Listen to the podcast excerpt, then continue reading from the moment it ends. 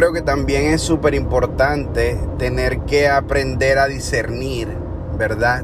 Cuando te encuentras enfrente de una coincidencia y no enfrente de una conexión. So, chequéate bien si estás en medio de una coincidencia o si realmente estás conectando. Porque la mayor parte del tiempo se confunde coincidir con conectar.